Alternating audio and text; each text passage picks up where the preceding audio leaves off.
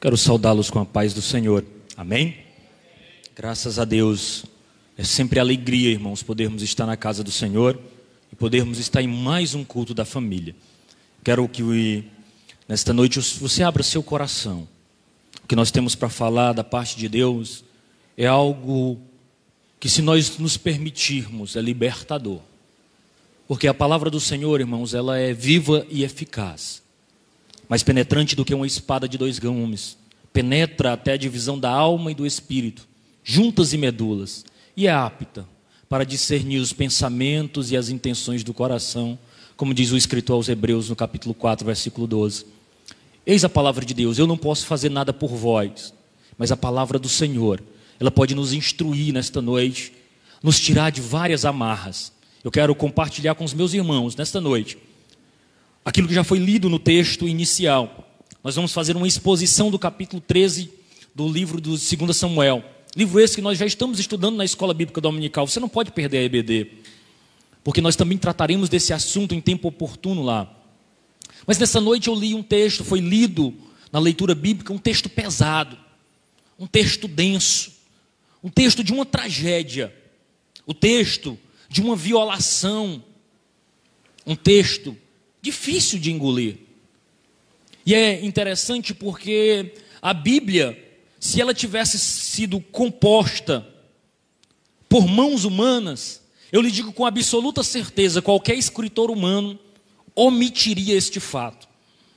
Ele tiraria, porque é um fato pesado, um estupro, dentro do palácio real, nas barbas do rei Davi, um grande homem de Deus um homem segundo o coração de Deus. Qualquer escritor humano, ao relatar este fato, se não for divino, se não for a inspiração divina, a Bíblia Sagrada, com certeza cortaria, omitiria este fato. Mas não, o Senhor da história, o soberano autor da vida, com sua boa mão, usa um texto desse, pesado, denso, obscuro, para nos instruir pela Sua palavra e nos levar a perceber que, como família de Deus, como povo seu, devemos ser atentos atentos a aquilo que acontece dentro do nosso lar.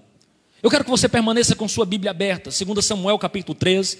Eu quero que você navegue comigo nas Escrituras. Nós vamos caminhar expositivamente nesse texto. Eu não vou voltar à leitura do texto, porque no decorrer da mensagem nós faremos esta leitura dos versículos que eu julgo importante para a compreensão da ministração desta palavra. Por questão de tempo, não vou ler novamente, mas eu quero inicialmente iniciar esta fala, este culto, falando que o tema dessa mensagem é o drama de Absalão. Um homem que nós vamos conhecer as entrelinhas dele. Mas antes de mais nada, eu quero citar um escritor. Ele chama-se de Adolf Toffler.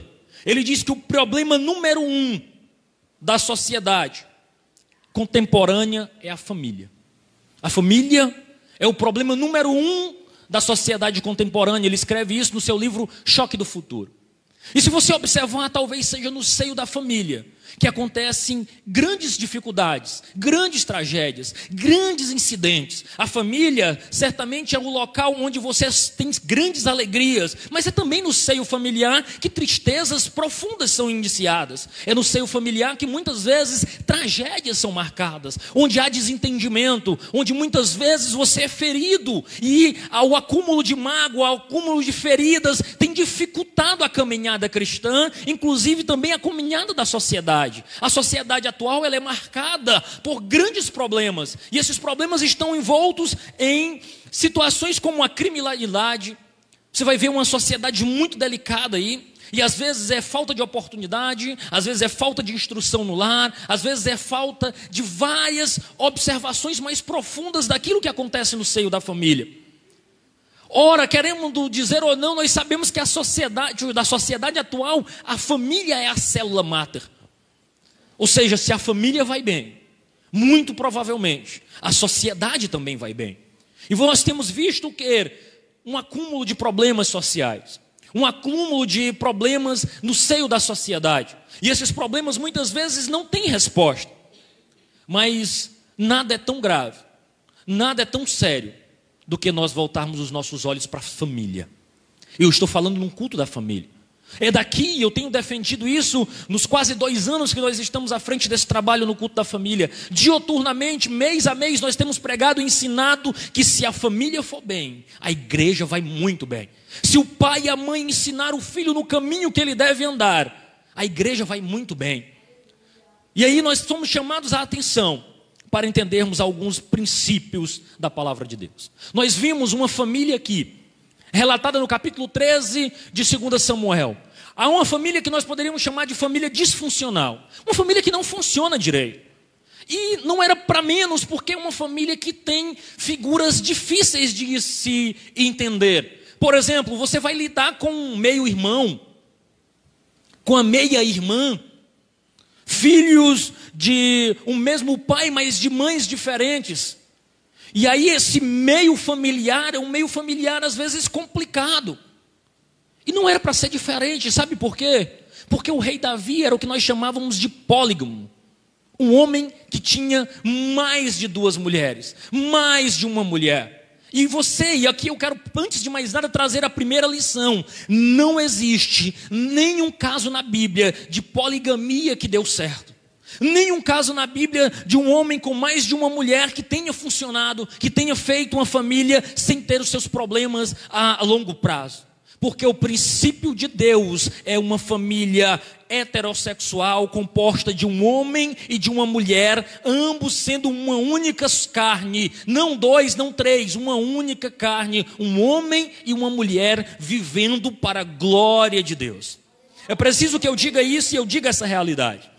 E é nesse cenário de poligamia, Davi com mais de uma mulher ali naquele mesmo ambiente, filhos, meio-irmãos, que o drama de Absalão se estabelece. Absalão aqui ele surge como protagonista, como o, o, o personagem principal desta história. Absalão, que é, jun, é uma junção de duas palavras hebraicas, Abba e Shalom, quer dizer Abba, pai, Shalom, Ou seja, o nome deste rapaz significa Absalom, significaria o pai da paz.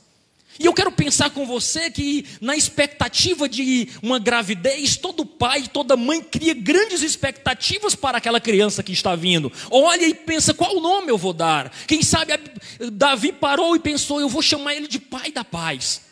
Mas mais importante, irmãos, do que dar nomes bonitos para os filhos, é ensiná-los com exemplo no caminho que ele deve andar. Não é só um nome bonito dado a uma criança que vai fazer com que ele caminhe para a glória de Deus. É uma instrução no dia a dia, é contato pessoal, é o exemplo pessoal, é viver de forma coerente para a glória de Deus. Este moço não viveu de forma coerente com o nome que ele carregava como pai da paz. Este homem, a Bíblia diz que ele era um homem de uma extrema beleza, tinha uma cabeleira lindíssima, era um homem belo, era um homem rico, era um homem próspero, participava do primeiro escalão do governo do seu pai, era um homem que nasceu para dar certo, bonito, rico, a coisa linda, era alguém para ser o maior líder de Israel, mas este homem comete três erros, três erros que eu e você podemos cometer também, três erros que nós olhamos para Absalão e dizemos como ele pode, mas eu e você podemos ser este Absalão se não tivermos cuidado. Absalão, ele comete o primeiro erro, mágoa, ausência, ausência de perdão. O seu segundo erro é fuga, ausência de diálogo. E o seu terceiro erro, conspiração, ausência de lealdade. Este homem que nasceu para dar certo, se ver tomando três atitudes equivocadas que desfecham em grandes tragédias para a sua vida. E nós vamos aprender com ele hoje a não cometermos, a não caminharmos pelo drama de Absalão. Eu quero dizer antes de mais nada que a história começa com a seguinte narrativa. O versículo, o capítulo 13, nos dois primeiros versículos diz assim: "E aconteceu que depois disso, tendo Absalão, filho de Davi, uma irmã formosa, qual era o nome dela? Tamar. Aminon, um outro filho de Davi, se apaixona por ela, amou boa, e esse Aminon se angustia de tal modo que ele adoece.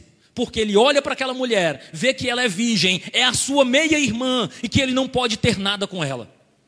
Mas aí, nós temos aqui algo meio patológico, uma doença. Alguém que se apaixona pelo seu meio-irmão, o meu meio-irmão pela sua meia-irmã. Só que apesar de ser um problema grave isso, um problema disfuncional, dentro da casa do rei existia uma víbora. Um homem cujo nome era Jonadab. Este homem, Jonadab, olha o que diz a palavra do Senhor no versículo 13. Tinha, porém, Aminon um amigo. Qual era o nome dele? Jonadab. Filho de Simeia, irmão de Davi. Era um homem muito sagaz. Era um homem muito esperto. Era um homem cheio de artimanhas. E olha o que é que ele faz. E aí eu quero trazer a segunda lição para você nesta noite. Devemos ter cuidado com aquelas pessoas que se aproximam da nossa casa. Muitas vezes, nós somos desatentos para aqueles que nós colocamos dentro do nosso lar, aqueles que têm contato com os nossos filhos. É provado, tem um estudo que diz que a maior influência na vida do adolescente não é o pai e a mãe, mas são seus amigos. A fase de adolescência, geralmente a criança, ele por volta dos 10 até os 15 anos, ele escuta mais o coleguinha de escola, o seu best friend, do que o papai e a mamãe. Então nós devemos ter cuidado com isso, nós devemos estar atento a isso. E agora o que é que Jonadab faz? Ele faz uma pergunta crucial, ele faz uma pergunta curiosa, ele percebe no semblante de Aminon um emagrecimento, um entristecimento, e ele diz: Por que te abates, ó filho do rei? Ele fez a pergunta que Davi não fez. Ele fez a pergunta que sua mãe não fez. Mas aquele homem muito sagaz percebeu nas entrelinhas que não havia uma coisa, que a Minon não estava bem. E agora ele pega, percebe isso e dá um conselho cruel. Ele olha para Minon e diz assim: Olha, faz o seguinte, deixa eu tramar aqui algo para ti. Tu vai para a tua casa, tu vai se deitar na tua cama e tu vai fingir de doente. Assim, o teu pai vai te notar. Aí sim teu pai vai te visitar. E quando teu pai chegar lá, tu vai pegar e vai dizer assim: Olha, meu pai, eu estou emagrecendo, eu estou com fome. E eu queria que o senhor deixasse a minha bela irmã vir até aqui, cozer uns bolos para mim, e eu comerei da mão dela. Irmãos, Davi era um homem sagaz, era um homem inteligente, um homem de guerra. Será que Davi não percebeu que isso não estava certo? Será que ele não percebeu que essa história estava muito mal contada? Davi passa despercebido e ele pega a sua bela filha, virgem, e empurra para a casa de Aminon para cumprir a agenda traçada pelo esse filho do diabo chamado de Jonadab. Davi não erra o caminho, ele não sai do trilho, ele faz exatamente como Jonadab falou que ele faria. E agora empurra a bela, virgem e jovem Tamar, inocente, para fazer uma boa ação. Agora ela se vê dentro de uma armadilha. Tamar vai na casa de Amissalão, na casa de Amidão. Chega lá, ela faz, ela coze o bolo e diz: Come, meu irmão. Ele não tinha a mínima intenção de comer. Ele não queria se alimentar. Ele estava traçando algo pior. Ele pega e manda todo mundo sair e diz: Não, saiam todos. Saiam todos os meus servos, ficam apenas ele e ela. E ele diz: Minha irmã, aqui não, na sala não, mas lá no meu quarto eu comerei da tua mão. O plano estava traçado, a armadilha estava pronta, havia uma arapuca para esta jovem donzela. Ela inocentemente, cumprindo um pedido do seu pai, que não teve a capacidade de ler a maldade nos olhos do seu filho Aminon, empurra esta jovem para dentro de uma câmara. Chega lá e ela ainda inocente diz: Come, meu irmão. Ele não quer comer e faz uma proposta. Diz: Irmã minha, deita-te comigo. Ela diz: Não, meu irmão. Não se faz isso em Israel. Isso é loucura. Nós somos meu filho, tem cuidado. Meu filho não faz desse jeito, não. Eu sei que você nunca engoliu o fato dele ter violado a sua irmã. Não faz isso, não. O que é que Davi faz? Silêncio mais uma vez finge que está tudo bem. A festa é feita, o trama se desenrola, Absalão e Aminon vão na festa, Absalão faz decreto da sentença. Chama os seus moços e diz o seguinte: Meus moços, quando Aminon estiver com o seu coração alegre do vinho, eu quero que vocês peguem um moço e mate-o. Sejam fortes, sejam corajosos, Sou eu que estou mandando. Eu estou garantindo aqui a ordem. Podem fazer isso. é fato. Aminon se alegra do vinho, os moços de Absalão executam a ordem dele, matam Aminon. Os outros filhos do rei fogem todos. No palácio, eu lhe pergunto: você percebeu quem era Jonadab nessa história? Ele era filho de Simeia, irmão de Davi, portanto, primo de Absalão. Você não vê nada sobre Jonadab na festa. Sabe por quê? Porque Jonadab estava no palácio do lado de Davi. E o que é emblemático é o que ele vai dizer. Veja o que é interessante aqui. Verso 30. E aconteceu que, estando ele ainda no caminho, chegou a nova a Davi, ou seja, a informação chegou a Davi, dizendo: Absalão feriu todos os filhos do rei, nenhum deles ficou. A notícia chegou mais exagerada.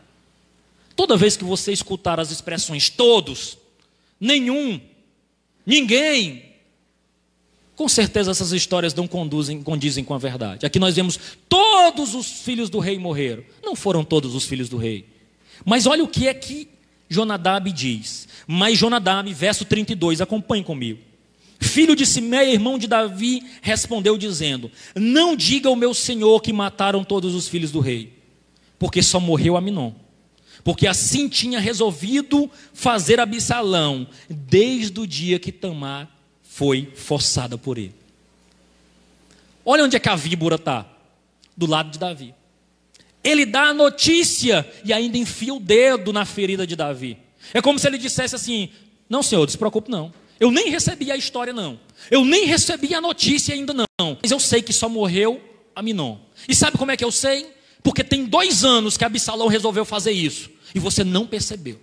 Todo mundo sabe que Absalão ia matar Aminon. E o senhor não fez nada. O senhor não percebeu.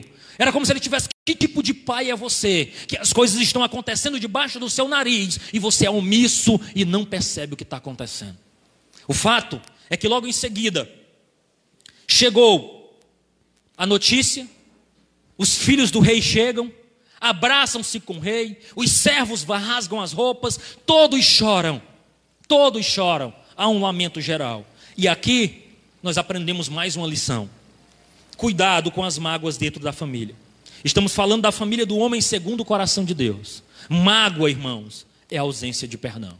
Mas agora se desenrola o segundo erro de Absalão. Absalão não parte para um diálogo, Absalão foge. E Absalão foge para onde? Foge para a casa do rei de Jesus. Não é por acaso, ele é o pai de Batseba. Este pai de Bastissel que ainda não tinha engolido o fato de Davi ter assassinado o seu genro Urias. E agora Absalão foge e fica três anos lá. Três anos ouvindo de um homem que Davi não prestava, que Davi era um assassino, que Davi era um criminoso. Absalão passa esse tempo. E agora nós percebemos na mão do rei dois pesos e duas medidas. No estupro de Tamar, ele só ficou zangado. Quando foi a vez de Absalão, ele passou quase três anos perseguindo o filho, querendo a morte do filho, perseguindo, querendo capturar o filho. Perceba, meus irmãos, perceba, meus irmãos, a situação aqui. Agora, a fuga, a ausência de diálogo. E aqui nós percebemos algumas coisas importantes. O silêncio, irmãos, ele não é sinônimo de perdão. E o tempo não cura as feridas. Enquanto não abrirmos, não rasgarmos o nosso coração, não tratarmos os problemas à luz daquilo que de fato eles são, não haverá solução. Três anos e o problema permaneceu. Meias medidas não resolve o problema.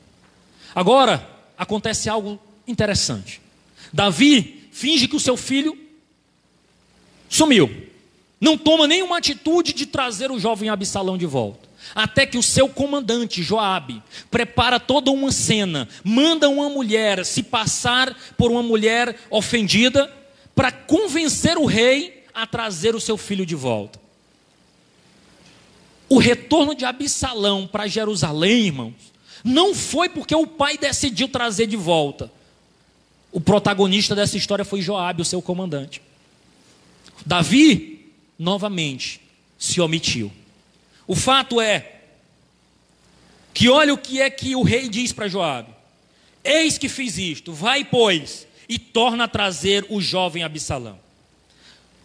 O rei ainda diz: torne a sua casa e não veja a minha face. Tornou, pois, Absalão a sua casa, não viu a face do rei. Assim ficou Absalão dois anos inteiros em Jerusalém e não viu a face do rei. Vamos fazer conta? Do estupro de Tamar até a morte de Aminon, dois anos. Da morte de Aminon até o dia que Absalão voltou para Jerusalém, três anos. Absalão fica em Jerusalém dois anos inteiro sem ver a face do pai. Nós já estamos aí com sete anos da morte do diálogo, de que não ter uma conversa digna, de não se tratar um problema. Sete anos protelando, jogando para debaixo do tapete, onde não se tratava de fato o que o problema era. O fato é, Absalão manda chamar Joabe, Joabe não vai. Ele manda chamar Joabe de novo, Joabe não vai. Ele pega e manda incendiar a roça de Joabe. Joabe vai. De modo que Joabe vai até Absalão e olha o diálogo. Disse Absalão a, a, a Joabe: Enviarei a ti dizendo: Vem cá para que, vem cá para que te envie ao rei. Pergunte para ele: Por que que eu vim de Jesus? Melhor me for estar ainda lá. Agora, pois, veja eu a face do rei. E se há ainda em mim alguma culpa, que me mate. O que Absalão está dizendo é: Pai, fale comigo. Me mate, mas fale comigo. São sete anos sem diálogo. Pai, converse comigo. Se tenho culpa, me mate. Mas não deixe de falar comigo. Não deixe de tratar esse problema comigo. Converse comigo, papai. É triste, irmãos, quando um pai e um filho, para conversar, precisa de um intermediário, de um interlocutor, como foi o caso de Joab. O fato é que finalmente Davi agora você para e pensa, diz: não, não é possível. O homem, segundo o coração de Deus, agora ele vai ter uma atitude de homem. Vai chamar o filho, vai conversar com o filho, vai abrir o coração, vai dizer: meu filho, olha, como é que você fez isso? Olha, você destruiu a nossa família, mas vamos conversar aqui, vamos nos perdoar, vamos caminhar para a glória de Deus. Nós somos crentes, meu filho, vamos conversar direito. Você acha que ele fez isso? Não. Ele chama o filho, o filho vai até ele. Note que até aqui Absalão ainda tinha disposição em receber o perdão do pai. Ele ainda queria conversar. Absalão chega diante de Davi, não chega com uma postura petulante, se ajoelha, se prostra, de algum modo se mostra quebrantado. Davi sabe o que, que Davi faz? Pega o filho, dá um beijo e sai. Era hora para rasgar o coração, era hora para tratar o problema. Nenhuma palavra, nenhum confronto, nada morte do diálogo na família. Fingiu que está tudo bem. Absalão sai dali. E aí eu quero trazer a próxima lição. A morte do diálogo é uma fonte seríssima de problema. Infelizmente, há famílias que perderam a capacidade de dialogar, perderam o desejo de falar olho no olho. Feridas não tratadas são causas de grandes tragédias. Infelizmente, eu conheço famílias que tratam problemas importantes via internet, via WhatsApp, via mensagens, mas não sentam olho no olho para tratar o problema, para solucionar o problema. Se ofendem, não conversam. Brigam, não dialogam. Absalão sai do palácio, decidido a destronar o seu pai. Agora nós temos o terceiro ponto, eu já caminho para encerrar: conspiração, ausência de lealdade. Absalão agora não queria mais o abraço do pai, ele queria o trono do pai. Absalão não queria mais conversar com o pai. Ele queria a morte do seu pai. Absalão não estava disposto agora a reatar os laços de proximidade, os laços de proximidade com seu pai. Ele queria tudo o que o seu pai tinha. E agora ele sai. E passa agora um tempo debaixo das barbas do rei. Ele não sai de Jerusalém, ele fica em Jerusalém. E aí o que, que acontece? Eu preciso ler esse texto para que você entenda. E aconteceu que depois disso, é o versículo 15, o capítulo 15, a partir do versículo 1. Fez aparelhar carros e cavalos, 50 homens que corressem diante dele. Também Absalão levantou pela manhã e parava ao lado do caminho da porta. E sucedia que todo homem que vinha com alguma demanda para o rei, para o que o rei julgasse, Absalão o chamava para si e lhe dizia: De onde és tu? E ele dizendo: De uma das tribos de Israel é o teu servo. Então Absalão lhe dizia: Olha, os teus negócios são bons e retos, porém não tem quem te, ouça da parte do rei.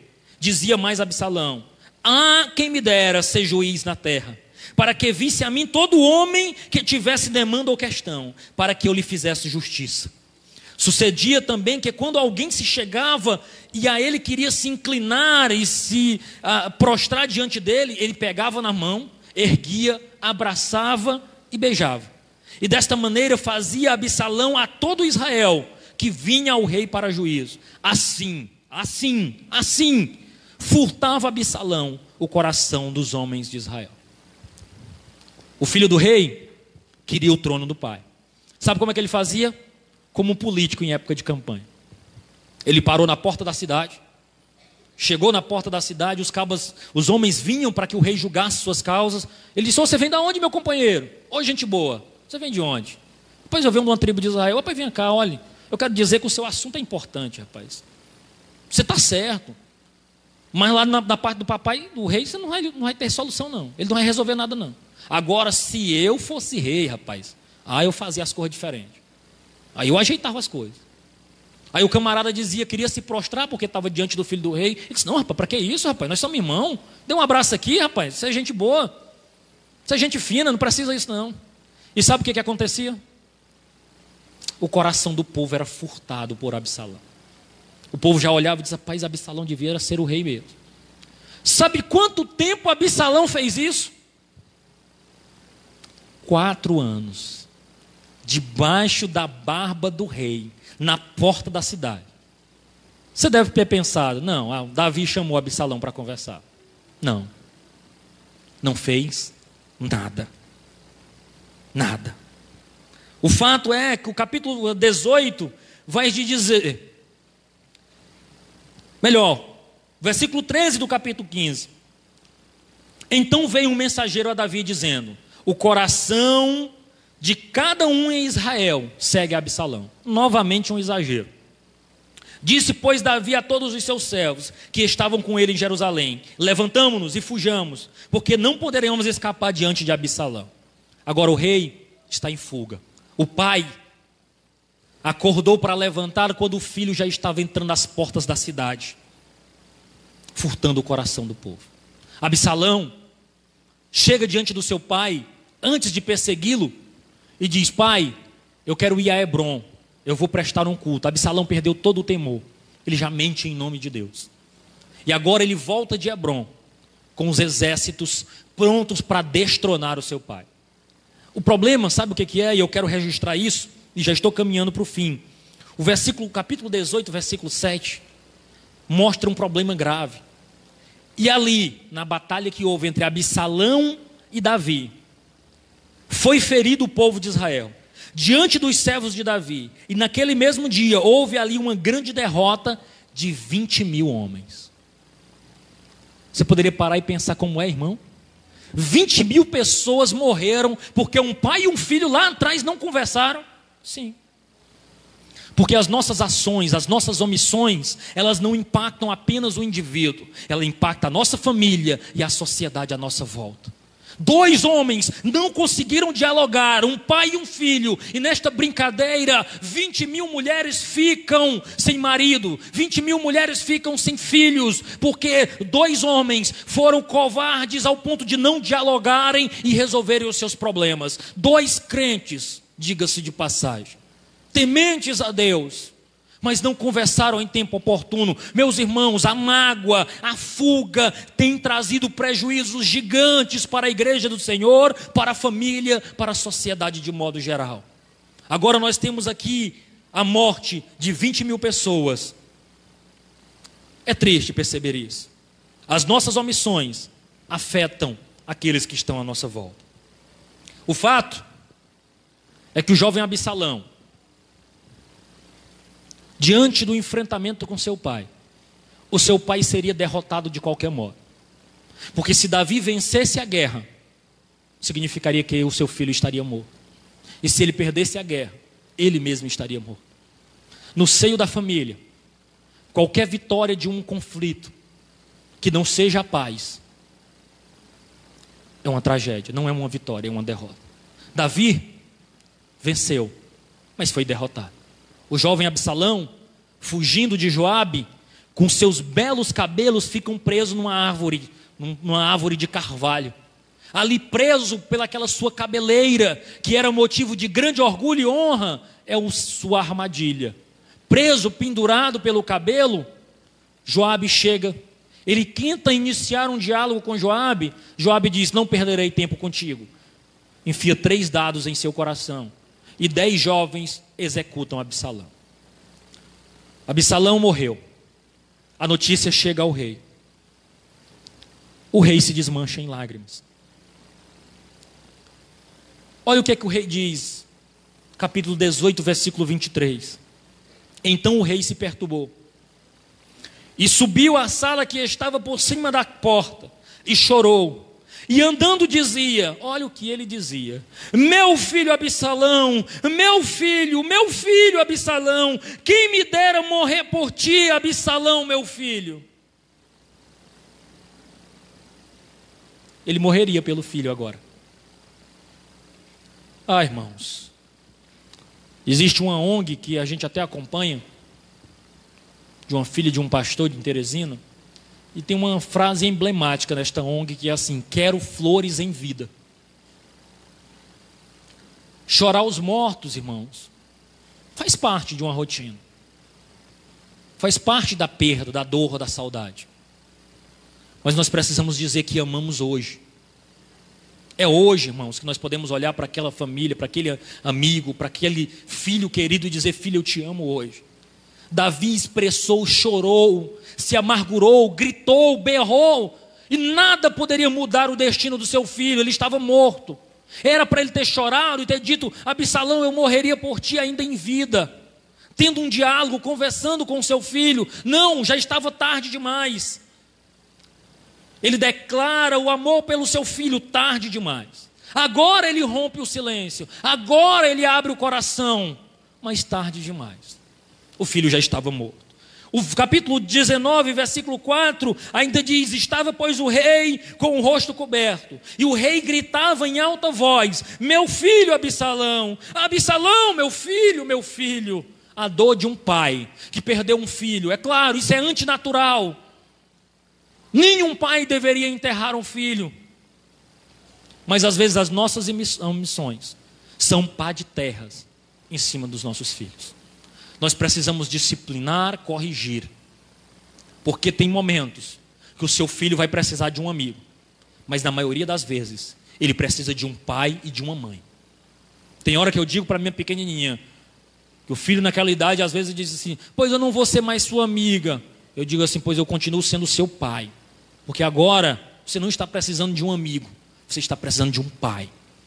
Eu sei que tem muitos pais amigões que são chegados dos seus filhos, não tem problema nenhum com isso. Eu acho lindo, mas não deixe de ser pai. Porque tem um momento que o pai precisa exortar, corrigir, ser firme, ensinar o caminho da verdade, ensinar a orientação correta. Porque se nós nos omitirmos, papai e mamãe, o preço será alto. Veja a vida de Davi. O pai da paz teve uma decisão infeliz. Não viveu de acordo com o seu próprio nome. Ele que deveria ser um semeador da paz, Absalom, o pai da paz, Agora sua vida é entrelaçada por conflitos, por confusões, por mágoas, por situações mal resolvidas. Agora ele tem mágoa, ausência de perdão, fuga, ausência de diálogo e conspira, ausência de lealdade contra o seu próprio pai. Irmãos, nós não podemos adiar a solução dos problemas de relacionamento dentro da nossa casa. O perdão, o diálogo e a lealdade devem reger os nossos relacionamentos. E eu quero encerrar fazendo a seguinte ponderação: não subestime o poder da mágoa. Cuidado com o viver amargurado, com feridas abertas, porque feridas abertas, a vingança, que às vezes nós alimentamos no coração, uma vingança velada, que não deseja a morte, mas não deseja o bem, que não deseja que a pessoa morra, mas não deseja que ela prospere. É como se você tivesse um copo, bebendo um copo de veneno esperando que o outro morra. Ainda na minha infância eu assistia muito o El Chavito, o Chaves aqui em português. E ele tem uma frase emblemática quando ele diz que a vingança nunca é plena, mata a alma e envenena. Todos vocês eu acho que já assistiram isso. Mas é uma grande realidade. Não subestime o poder da mágoa. Não adie o exercício do perdão. O problema surgiu, sente, converse, dialogue. Feridas, elas devem ser tratadas hoje.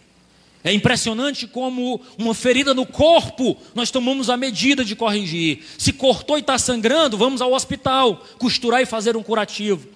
Se está só um machucado, você põe um band-aid bota ali um antisséptico para limpar e não infeccionar. Mas muitas vezes as feridas da alma nós silenciamos, como se o tempo fosse capaz de curar. E não, irmãos. Feridas na alma elas devem ser expostas, colocadas para fora, diante do Senhor, para ser tratado para a glória do Senhor. O tempo faz é grenguenar, faz é apodrecer aquilo que ficou ali encoberto debaixo do tapete. Não podemos fechar os olhos aos sinais de perigo dentro da nossa casa. Às vezes os sinais estão no ar.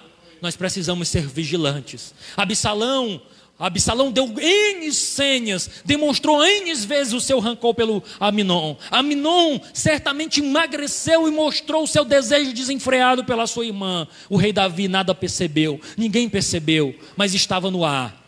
Não podemos ser negligentes diante disso. Não podemos silenciar a nossa voz acerca do amor pelas pessoas. Diga que ama hoje, dê flores em vida. E por último, talvez você ame, ame muito, mas nunca disse isso. Nunca deixou claro. Você, pai, filho, esposa, não cesse de dizer que ama. Não cesse de dizer que você gosta dos seus filhos, você é papai. Às vezes os filhos crescem e a gente perde a capacidade de abraçar, de beijar e dizer: Olha, meu filho, eu te amo. Olha, meu pai, eu te amo. E às vezes nós não dizemos porque achamos que a outra pessoa sabe.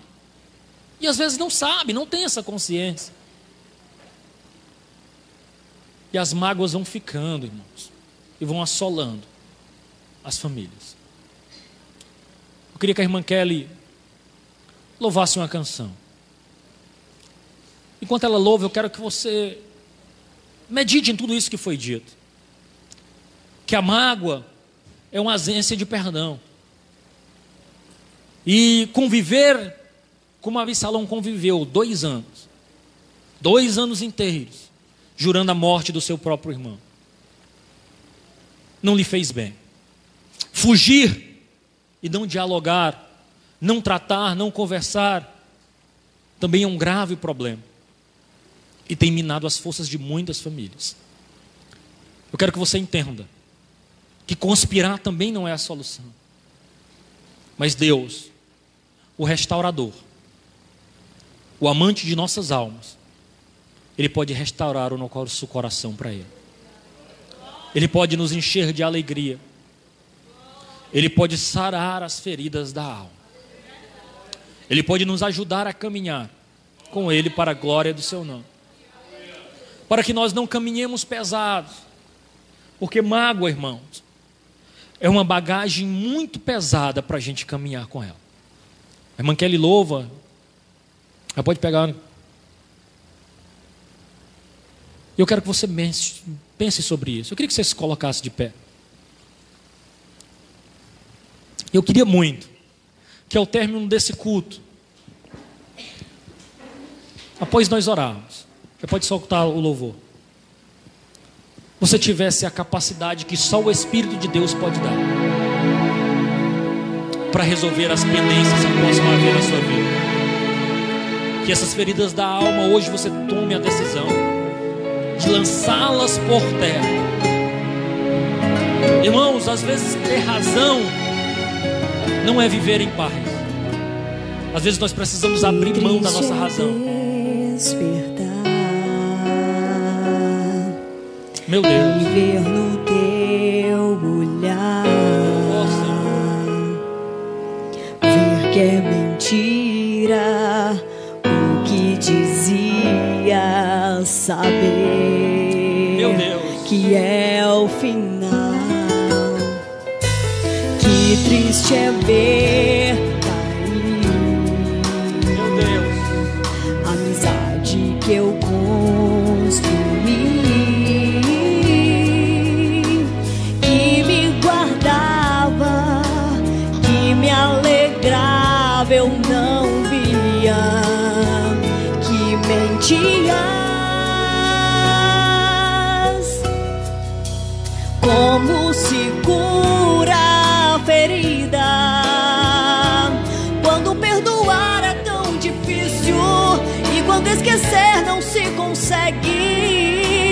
cómo enfrentar.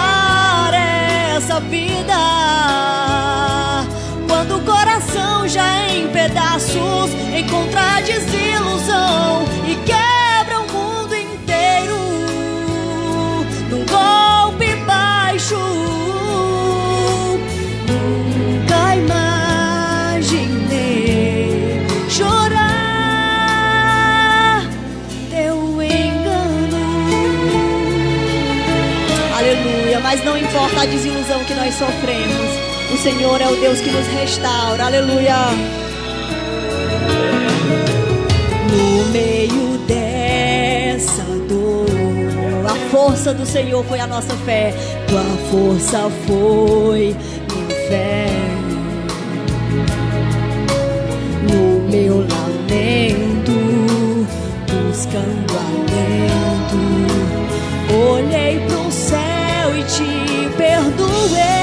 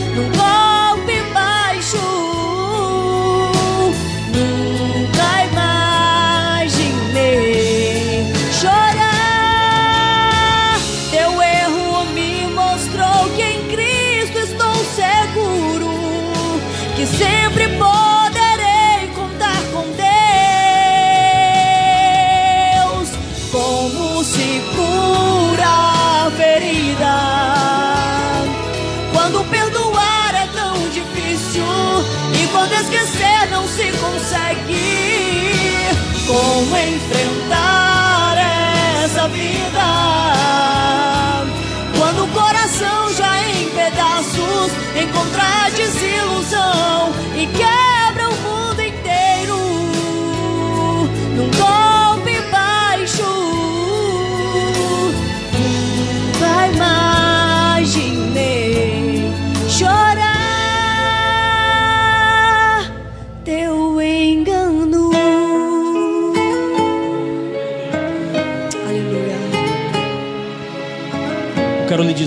muitas vezes as feridas que nós sofremos no seio familiar, elas são tão dolorosas, porque são de alguém que nós não esperamos. Tamar, esta canção, ela faz referência à dor de Tamar. Ela poderia esperar isso de qualquer pessoa, menos do seu irmão. Ela achou que talvez estivesse segura na casa de seu irmão. E às vezes todos nós estamos sujeitos a esses revés da vida, essas voltas que a vida dá. E se nós não tivermos em Cristo, em Cristo, em Cristo, nós desabaremos. É só Deus para nos restaurar a Ele. Curve sua cabeça, Senhor. A tua palavra foi pregada nesta noite. E eu quero crer, Senhor Deus, que o Senhor e o teu Espírito são instrumentos de restauração para nós.